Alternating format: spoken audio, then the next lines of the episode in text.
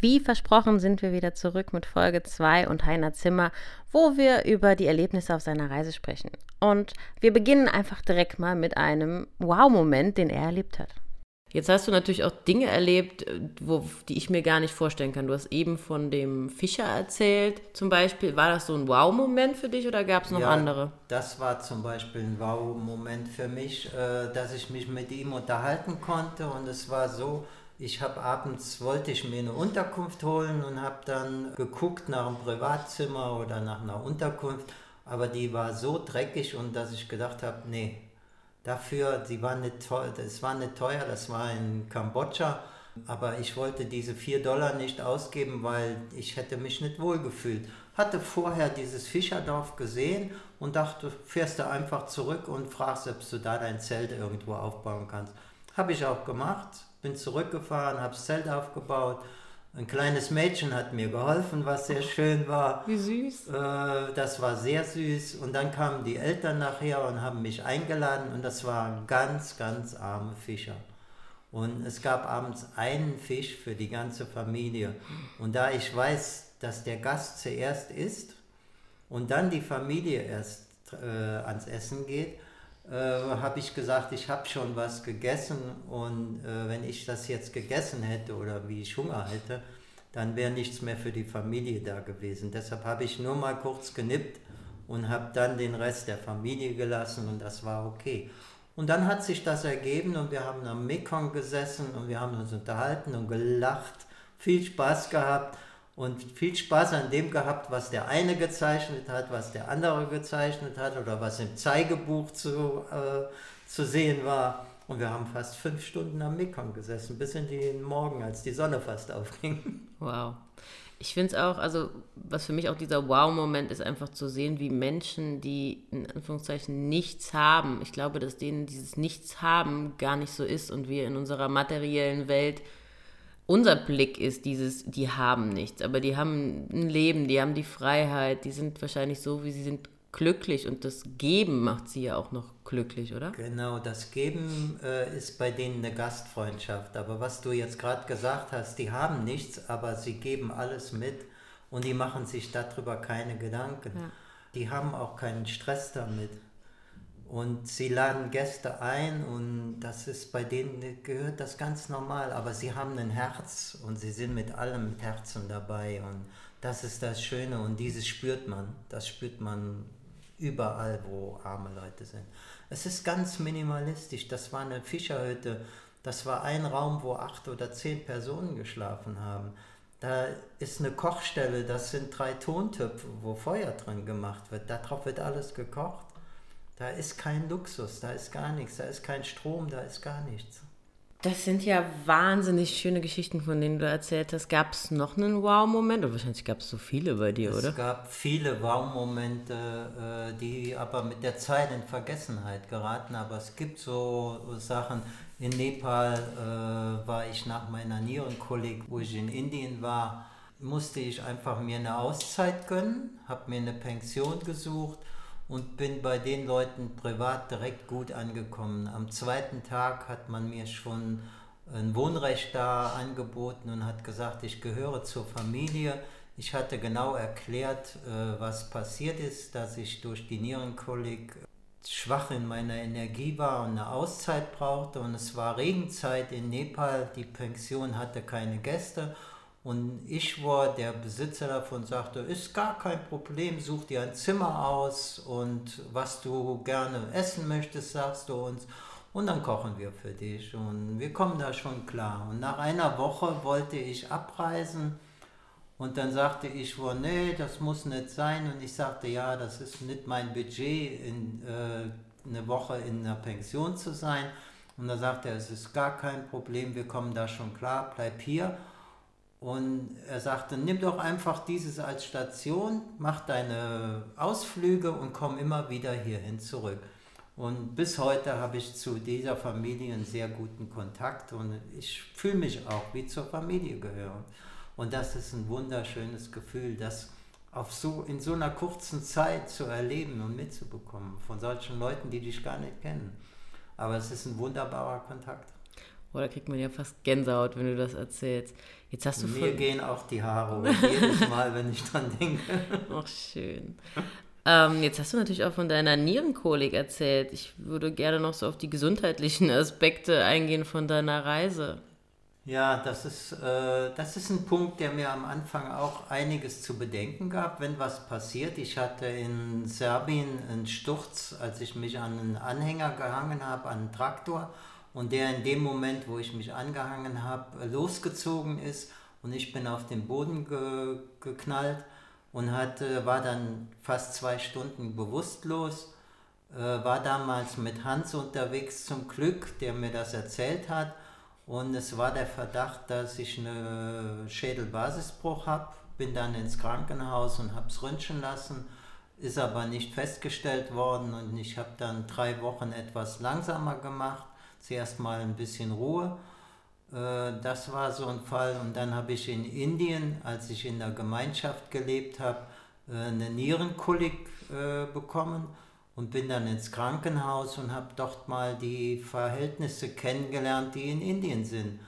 Es war eine ärztliche Versorgung am Anfang mhm. und nach der ärztlichen Versorgung bist du komplett auf dich gestellt und die Familie hat dich zu versorgen. Hä? Du bist in einem Zimmer mit 50 Leuten oh Gott. und mit 50 Angehörigen, die neben ihren neben ihren kranken Leuten schlafen. Kann man das denn noch Zimmer nennen oder eher so eine ist, Abfertigungshalle? Das ist keine Abfertigungshalle, das ist halt eben gang und gäbe in Indien. Es gibt keine Zimmer mit zwei, drei Personen.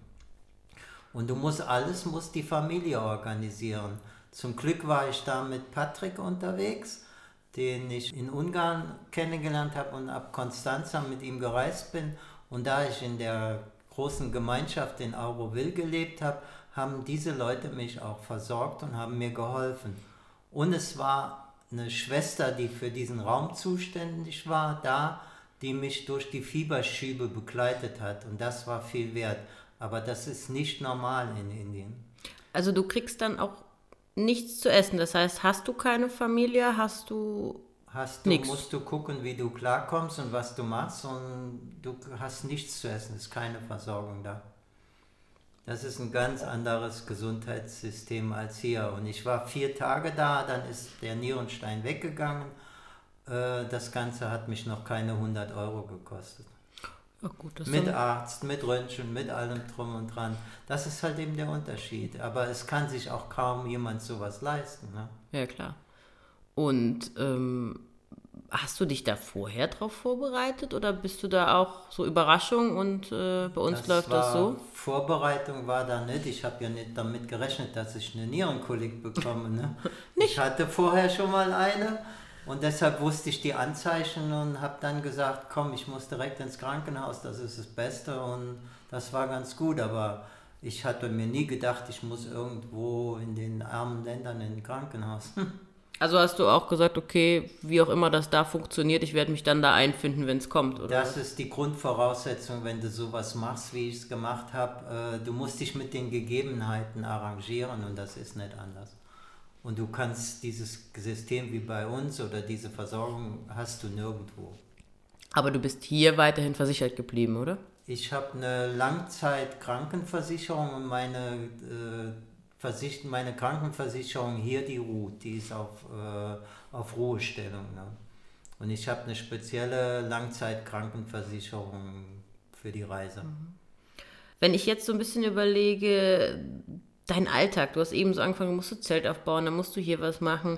Also für mich hört sich das jetzt gerade so an, dass so eine Reise schön ist, aber auch Arbeit bedeutet. Das ist nicht so, ähm, wie vielleicht mancher sich das vorstellt, sagt, ach juhu, Friede, Freude, Eierkuchen, ich hüpfe den ganzen Tag frei durch den Tag, ist. Nee, das ist nicht der Fall. Äh, du hast schon nach einigem zu gucken, du musst deine Ausrüstung pflegen, du musst, äh, du schaust, dass alles in Ordnung ist. Äh, du baust jeden Tag dein Zelt auf und ab. Du versorgst dich mit Kochen, du machst Frühstück, du isst mittags was, du kochst abends nochmal, ähm, du musst Lebensmittel besorgen und so weiter und so fort. Und es ist nicht so in den armen Ländern und du bist ja nicht mit Auto unterwegs, wo du in eine Stadt fährst und kaufst, sondern du checkst vorher schon mal ab, was für, was für Entfernungen habe ich, wo kriege ich vielleicht was zu kaufen. Und wenn auf dem Weg was äh, dir entgegenkommt, dann bedienst du dich da. Du kaufst dann mal äh, Gemüse ein, du kaufst Obst ein. Wenn, du, äh, wenn es gegen Abend ist, kaufst du auch mal einen Joghurt oder du kaufst oh. Milch, Luxus. wenn du sowas bekommst. Okay. Also das ist eigentlich, du weißt gar nicht, was du an dem Tag essen kannst oder was kommt auf dich zu. Du reagierst einfach, wenn es da ist. Hast du denn auch oft in Restaurants gegessen?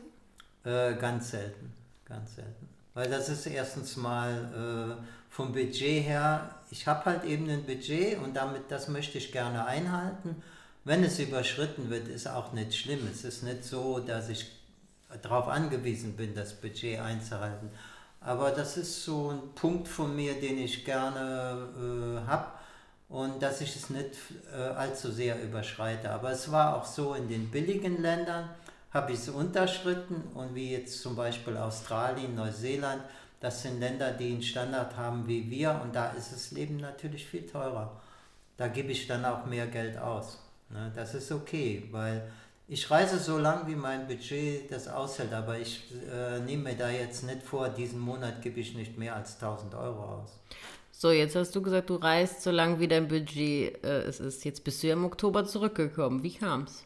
Ja, ich hatte, war in Alaska gewesen und bin durch Alaska gereist und plötzlich war äh, Schnee angekündigt im August schon und das heißt, wenn in Alaska Schnee fällt und er macht die Straßen zu, dann kommst du aus Alaska nicht mehr raus. Ab wann fällt denn normal in Alaska Schnee? Äh, August, September ist die normale Zeit, wo es Schnee ist. Die Wintermonate quasi, ne? Es, ja, das ist Sommermonate. Es kann sein, dass es in Alaska im Hochsommer schneit. Boah. Das ist möglich. Aber ich hatte Glück, es war im Sommer, wo ich da war, äh, relativ warm und es gab keine große Kälte es war immer um die 20 Grad und nachts ging es auf 10, 7 bis 10 Grad. Also das war erträglich. Äh, als dann aber der Druck mit dem Schnee kam und der erste Schnee auch schon gefallen war, in dem Ort, wo ich vorher war, da hatte ich etwas Druck und dann bin ich zu viel gefahren und habe mir eine Sehnenscheidenentzündung geholt, die mich dann drei oder vier Monate beschäftigt hat. Und das war der Grund, weil sie immer wieder zurückkam warum ich abgebrochen habe und bin zurück nach Deutschland gekommen, um dieses auszukurieren. Bist du denn nach Alaska bist du doch noch mal in die USA, oder? Äh, Alaska ist USA, ja. Nathalie. Dann schneiden wir das raus. Von da aus, ne, das passt doch gut rein. äh, von da aus bin ich dann den Alaska Highway und bin dann in Kanada rein und bin den Alaska Highway bis zum Schluss gefahren und bin dann durch den Yukon Richtung Amerika und dann die Oregon Coast und den Highway Number One durch Kalifornien. Und äh, kurz vor der mexikanischen Grenze habe ich mich dann entschieden, nach Deutschland zurückzugehen, weil ich immer wieder Probleme mit dem Arm habe. Ist das denn für dich jetzt so ein bisschen so, dass du sagst, ich, ich habe versagt? Oder ist es, weil, weil es ist ja ein Abbruch der Reise, oder haben die Menschen um dich herum gesagt, oh, du hast versagt oder Gibt es äh? Nee, es ist mehr eine Unterbrechung meiner Reise. Es ist noch kein Abbruch. Ich möchte auch weitermachen, aber ich möchte diese Entzündung halt eben komplett weghaben. Und das ist für mich okay. Dann bleibe ich halt eben mal ein halbes Jahr in Deutschland, das ist auch okay. Und starte dann wieder und werde dann weitermachen. Mhm. Finde ich schön, dass du ähm, nicht sagst, ich, ich baue diesen Druck auf oder vielleicht auch die Gesellschaft baut den Druck auf, sondern dass du sagst, hey, ich, ich bin so frei, ne, ich kann das machen. Oder auch genauso, wenn du sagst, dann fahre ich mit dem Fahrrad, dann fahre ich mal mit dem Wohnmobil. Es geht ja nur, in Anführungszeichen nur, darum, es zu tun und mal zu erleben und für sich den Weg zu finden und nicht dieses, ich habe mich vorher entschieden, das muss jetzt genauso bleiben, ob es jetzt für mich gut ist oder nicht. Ne? Nee, eine Entscheidung äh, ist nicht da und es ist auch kein, kein äh, Ziel, was ich mir so gesetzt habe, sondern ich lebe komplett im Jetzt. Mhm. Und morgens stehe ich auf und dann gucke ich, was der Tag bringt. Und genauso lebe ich. Und wenn es nicht dran ist und ich noch nicht starten kann, dann ist was anderes dran. Irgendwie kriege ich das schon rum. Das ist kein Problem. Aber sobald es möglich ist, werde ich weitermachen mit meiner Reise. Würdest du sagen, die Reise hat dich verändert? Die Reise hat mich sehr verändert. Vor allen Dingen hat äh, Sachen, die mir früher als Sicherheit da waren, die sehe ich heute nicht mehr so krass. Die haben nicht mehr so eine Priorität für mich. Sicherheit für mich ist meine Krankenversicherung. Ja, da lege ich schon Wert drauf. Aber alles andere, ich habe noch eine Haftpflichtversicherung, die auch sehr wichtig ist, weil es kann überall mal was passieren und das gehört einfach mit dazu als Absicherung. Aber so die Sicherheit, äh, ich habe das und das als Geld zur Verfügung, das brauche ich nicht. Das ist, das ist nicht mehr so wichtig für mich. Äh, es ist schön, Sachen zu erleben und viel Freude zu haben und viel Spaß zu haben. Aber diese Sachen, die äh, kann ich nicht kaufen, sondern die kann ich nur in mir erleben, dass ich es mache. Mhm. Und das ist ein super schönes Gefühl und das ist Freiheit. Jetzt warst du ja sehr, sehr lange selbstständig. Ähm, was würde denn zum Beispiel der Heiner von heute dem Heiner von früher noch in der Selbstständigkeit raten mit der Erfahrung, die du jetzt auf der Reise gemacht hast? Ich würde dem Heiner von früher raten, etwas lockerer an sein Leben zu gehen und sein Leben auch in der Berufsphase etwas entspannter zu gestalten. Jetzt sagst du, entspannter zu gestalten. Ähm, hast du denn ein Beispiel, wo du früher vielleicht nicht so entspannt gewesen bist und es heute bist? Weil ich sag mal, jeder kann ja sagen, lass mal los, sei mal entspannter. Ne, das ist ja so ein, wie so ein Guru. Ja, du musst Entscheidungen treffen in deinem Berufsleben und als Selbstständiger auch schon mal und es geht hoch und runter und du machst dir viel zu viele Gedanken über das, was war und du machst dir viel zu viel Gedanken über das, was eventuell passieren könnte. Bitte? Du nimmst, Niemals. Du nimmst nämlich gar nicht den Augenblick dann wahr, sondern das war im Vorfeld, oh, da habe ich schlechte Erfahrungen gemacht, ah, das könnte mir jetzt auch passieren, aber du weißt ja gar nicht, ob es dir passiert. Deshalb mhm. lass es doch einfach auf dich zukommen. Ich habe auch in meiner Reise Situationen erlebt, äh, die ich nie, womit ich nie gerechnet hätte das sind Herausforderungen gewesen, kein Wasser zu haben, nichts zu essen zu finden.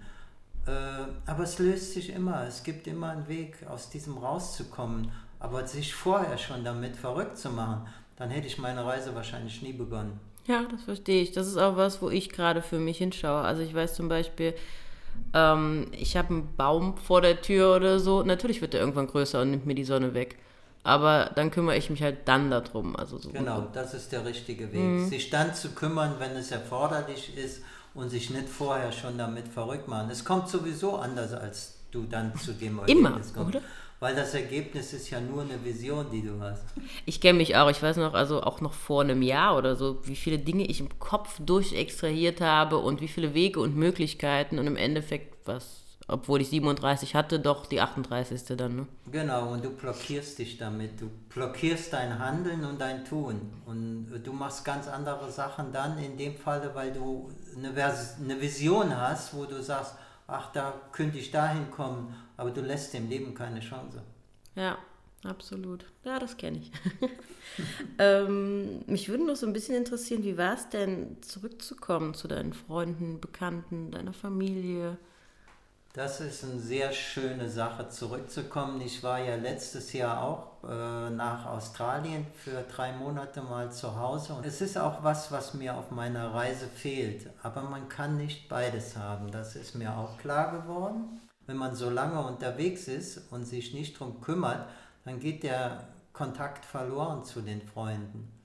Und das möchte ich nicht. Und deshalb habe ich mich jetzt auch entschieden, nicht mehr so lange am Stück unterwegs zu sein. Also ich werde es öfters mal unterbrechen, vielleicht mal ein Jahr wieder irgendwo sein oder vielleicht auch anderthalb, zwei Jahre. Aber ich werde dann auf jeden Fall nochmal zurückkommen und werde eine gewisse Zeit mit meinen Freunden und werde das dann genießen. Hat sich denn irgendwas verändert äh, in der Beziehung mit deinen Freunden? Bist, hast du da vielleicht auch, wo du früher Dinge anders gesehen hast, wie du sie jetzt siehst? Nee, da hat sich eigentlich wenig verändert, weil ich äh, immer wieder Kontakt hatte und auch an den Aktivitäten teilhaben konnte, weil sie mir Einladungen geschickt haben zu ihren Geburtstagen oder wenn sie mit einer Männergruppe oder sowas gemacht haben oder wenn sich Freunde getroffen haben ich wusste immer, äh, was zu Hause passiert und konnte dann auch mein Statement dazu abgeben und habe dann ein gutes Gelingen gewünscht oder sie haben mir was gewünscht und so war der Kontakt da und dann äh, fühlst du dich noch integriert. Du fühlst dich nicht ausgestoßen oder ausgegrenzt dabei, ne, weil du unterwegs bist. Mhm. Und das würde ich jedem raten, der seinen Freundeskreis hat, den Kontakt zu haben und informiert zu sein, was im Freundeskreis passiert.